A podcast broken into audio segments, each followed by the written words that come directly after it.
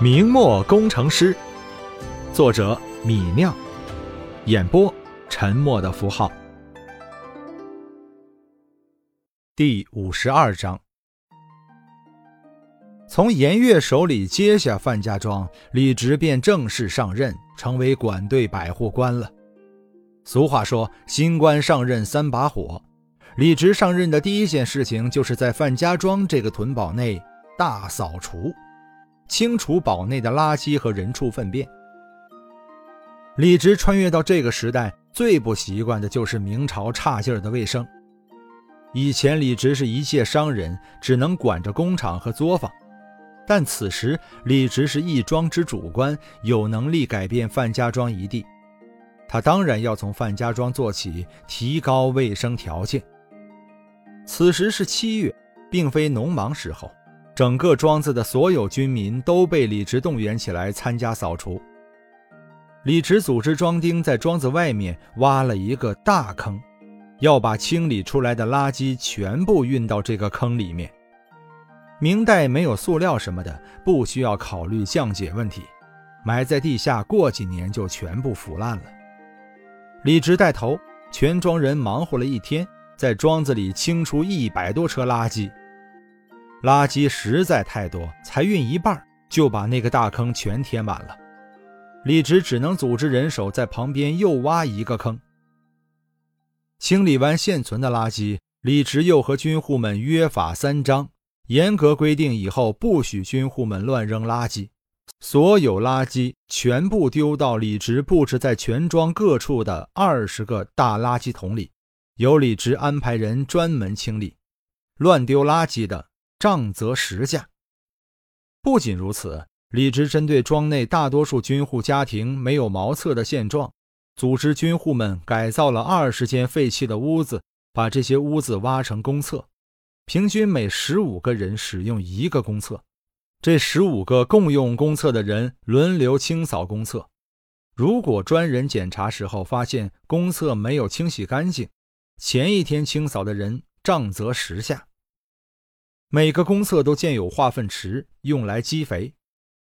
把这些事情做完以后，整个屯堡顿时面貌一新，就连那令人作呕的臭味都消失了。走在庄里的道路上，那道路上下十分清洁，再找不到什么垃圾。道路两侧的垃圾粪便清除了，李直又带人在道路两侧挖排水沟，防止下雨天道路积水无法通行。庄里卫生条件一下子改善了，军户们都十分欣喜，看向李直的目光都多了几分期待。说实话，军户们也是正常人，也不愿意像猪狗一样在垃圾粪便堆里过日子。但明末这个时代最缺乏的就是组织力，凡事都坏在一个各自为政上。以前的管队官不管这事儿，百姓们无人组织。垃圾粪便只能乱扔，李直稍微一组织，成本无非就是雇佣两个人，每天专门收垃圾，庄内便焕然一新。整顿完庄里的卫生，李直就开始处理庄里的人事关系了。李直这几天在庄内观察下来，发现庄内最大的贪官就是前任管队官，他不但克扣军饷、吃空饷，而且还驿站士兵。克扣军饷好解释，就是欺占士兵的月饷。所谓吃空饷，就是士兵逃亡后，管队官不重新招募，把逃亡士兵的兵饷吞进自己的腰包。所谓驿站士兵，就是把士兵当农奴用，让士兵去百户的私田上劳动。士兵的月饷都是管队亲手发放的，百户以下的总旗、小旗都无法对军饷动手脚。不过钱上动不了，他们就动人。两个担任甲长的总旗同样驿站士兵，这样层层剥削士兵，士兵的生活十分艰苦。难怪范家庄的庄兵们逃亡的这么严重。除了跑不掉的老弱病残，年轻人几乎都逃走了。李直首先做的是把两个正七品的总旗甲长找来，向他们画红线。两个总旗跪在地上行礼后，李直故意让他们在地上等了一下，这才说道：“免礼。等两个总旗爬起来，李直坐在椅子上，让两个人站着听自己说话。我不知道以前的管队官是怎么和你们说的，但如今到了我这里，以后再没有驿站兵丁的事情了。装兵是士兵，以后一律不许参加私田耕种，你们知道了吗？两个总旗互相看了一眼，由年长的一个总旗发声说：“管队大人，这让兵丁耕田一事也是循例的，那些兵丁也都习惯了，也是我们两个甲长唯一的一点好处了。”管队大人又何必为难我们？李直知道这些中年人积习已深，要改变他们在官场上的作风几乎不可能，也根本没打算和他们好好讲，只是冷冷说道：“既然我来了，我便要励精图治，把范家庄打造成能养兵、能练兵的屯堡。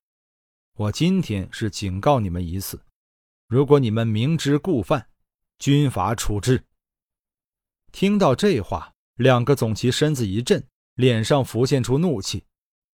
年纪小轻那个总旗壮着胆子拱手说道：“管队大人，防守大人没和你说吗？在下和防守大人尤化超是老相识了。嘿嘿，管队也不能把我们逼得太紧了。”这个年轻的总旗见李直凶悍，便抬出千户尤化超来压李直了。所谓老相识。大概就是他每年都要去尤化超那里孝敬一番，送上几两或者十几两银子。这个年轻总旗以为李直动了他的利益，就等于动尤化超的利益。明末官员贪腐不是个别现象，而是像一张网一样，从上到下互相扣死。试问一个普通百户，又怎么可能为了士兵的利益秉公执法，去断千户的财路？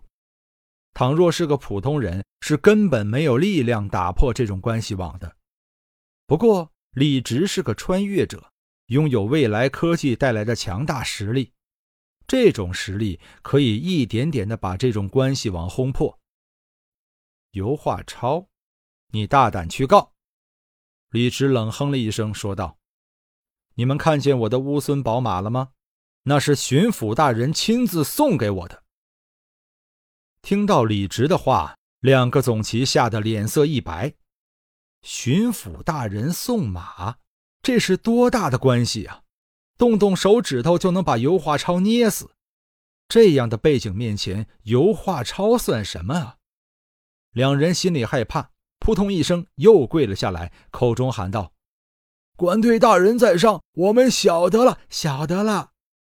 我们从此不再招募兵丁做事情了。”李直看了一眼这两个暮气深深的总旗，暗道此二人不可重用，让他们退下去了。忙完了庄里的杂事，李直就开始考虑自己未来军队的武器了。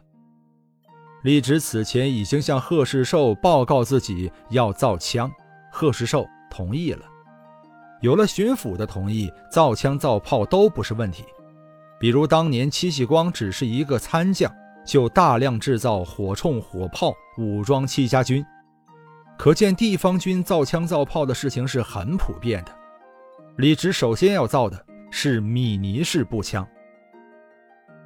米尼步枪点火使用碎发枪机，不需要火绳，大大提高了步枪的操作性。枪膛内刻有膛线，使用尾部锥形中空的米尼铅弹前装射击，由于膛线的压迫。铅制子弹射出后高速旋转，飞行十分稳定，射程增加。这样的步枪可以打中两百米外的目标，绝对是这个时代的大杀器。作为一个穿越者，李直设想的自己的军队是全员装备来福枪加大量轻型火炮的热武器军队。这样的部队基本上可以把这个时代的冷兵器军队轰成渣渣。本章播讲完毕，感谢您的收听。